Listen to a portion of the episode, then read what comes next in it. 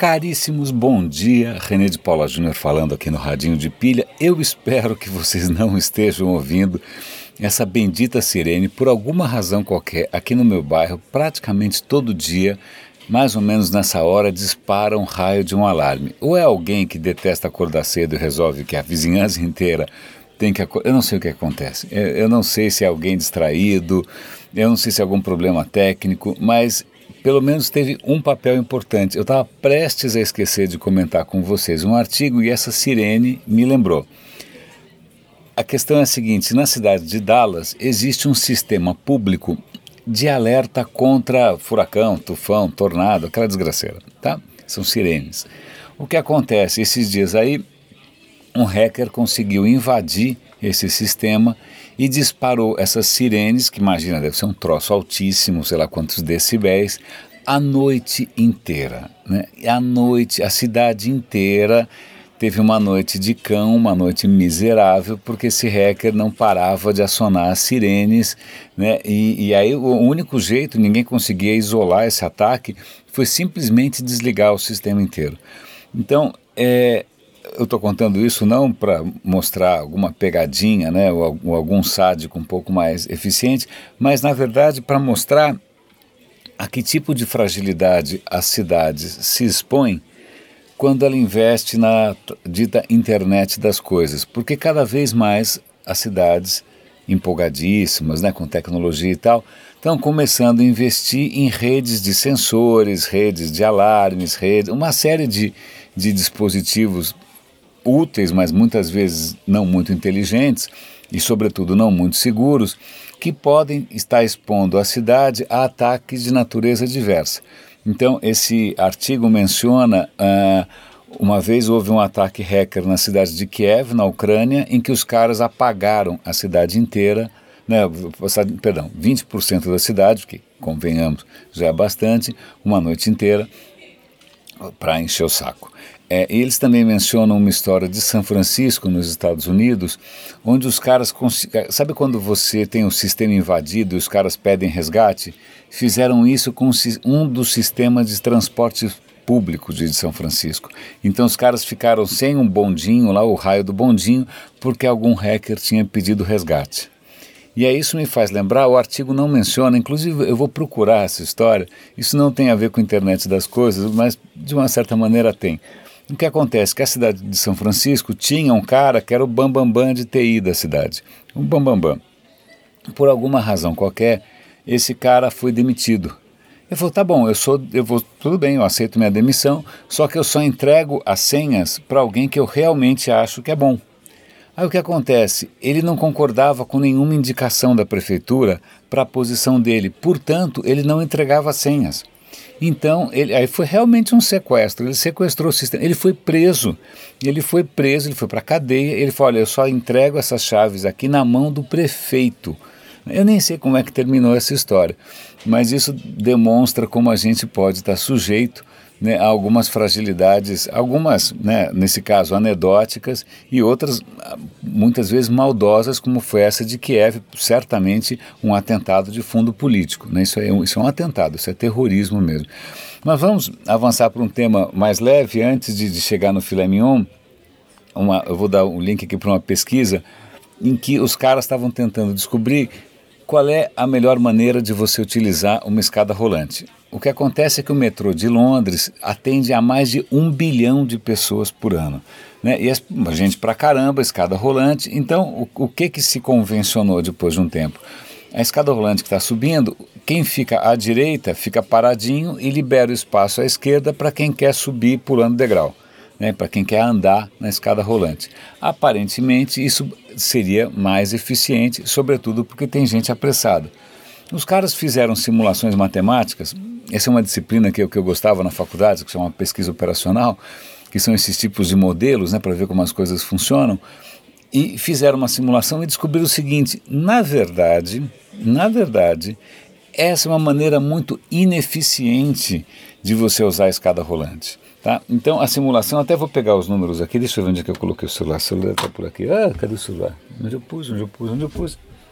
Como o demônio, não sei onde eu pus, sei lá onde é que eu pus o celular. Ah, tá aqui. Aí, o, a simulação tem uns resultados muito interessantes, vamos ver se eu tenho os números aqui. Eles fizeram a seguinte simulação, com ninguém é, andando na escada rolante, ou seja, todo mundo paradinho, e uma outra situação, um outro cenário, onde 60% das pessoas, que corresponde mais ou menos à realidade, né, elas ficam paradinhas no degrau, enquanto 40% sobe pela esquerda. Olha que interessante. No cenário em que à esquerda as pessoas andam, né, o tempo total, isso é muito interessante, o tempo total de quem estava paradinho foi de 138 segundos. O tempo de quem andou, 46 segundos. Então, realmente, quem andou andou muito mais rápido, né? andou muito mais rápido que quem ficou parado. Mas, em compensação, isso gera uma fila na entrada da escada rolante de 70 pessoas. Agora, olha que curioso. Se você coloca todo mundo paradinho no degrau e proíbe que as pessoas né, saiam andando, lembra, o, o tempo máximo era 138 para quem estava parado e 46 para quem estava andando. Então, se todo mundo estiver andando, o tempo médio para cada um é 59 segundos. Ou seja, para quem olha quem, quem anda na escada rolante, ele pode ter um benefício pessoal. Né? Quem anda faz em 46 segundos, mas ele obriga todo o resto a praticamente triplicar, duplicar, triplicar o tempo de espera. Por quê? Isso é uma coisa curiosa, porque na verdade, quando você separa uma faixa inteira para o cara que está subindo a escada, o cara que está subindo a escada, ele ocupa mais espaço do que um cara parado. Então, se você tirasse uma foto de uma escada rolante com todo mundo paradinho e uma foto na escada rolante com todo mundo andando, na, com todo mundo andando, vai ter muito menos gente, porque as pessoas vão avançando, elas ocupam três degraus de uma vez. Para vocês terem uma ideia, no cenário em que ninguém anda, a fila, que era de 73, cai para 24 pessoas. Ou seja, em média, todo mundo anda mais rápido, a fila é muito menor, só que, né, na verdade, o cara que em princípio conseguiria fazer em 46 vai fazer em 59. Na prática, isso não tem aplicação, porque você não consegue, a não ser num país asiático, ditatorial, não sei, Singapura, China, você não consegue obrigar as pessoas a não andar numa escada rolante. Né? As pessoas acham na cabeça delas que isso é benéfico, que isso é, tem, traz benefícios. Na verdade, traz benefícios sim, mas só para ela, porque ela compromete a eficiência geral do sistema. Ok. Agora, para encerrar, eu vou dar link para um artigo da Technology Review que toca num ponto que eu tenho tocado sistematicamente, sozinho, porque ninguém quer debater isso, parece que eu estou falando algum pecado capital, que é sobre o lado negro da inteligência artificial, que é simplesmente o fato da inteligência artificial, em muitos casos, ser uma caixa preta. O que acontece? É, computador era aquela coisa que você programava, então você sabia os passo a passo de qualquer operação, de qualquer decisão, era assim que um computador funcionava. A partir do momento em que você ensina o computador a aprender sozinho, né, deep learning, essas, tecno essas tecnologias de aprendizado profundo, você dá um monte de informação lá para o computador e deixa ele aprender sozinho.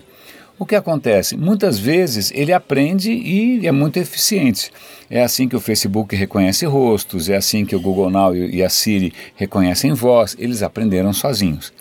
Mas a questão é que você não consegue reconstituir a decisão. Você não sabe por que, que ele te sugeriu aquele restaurante.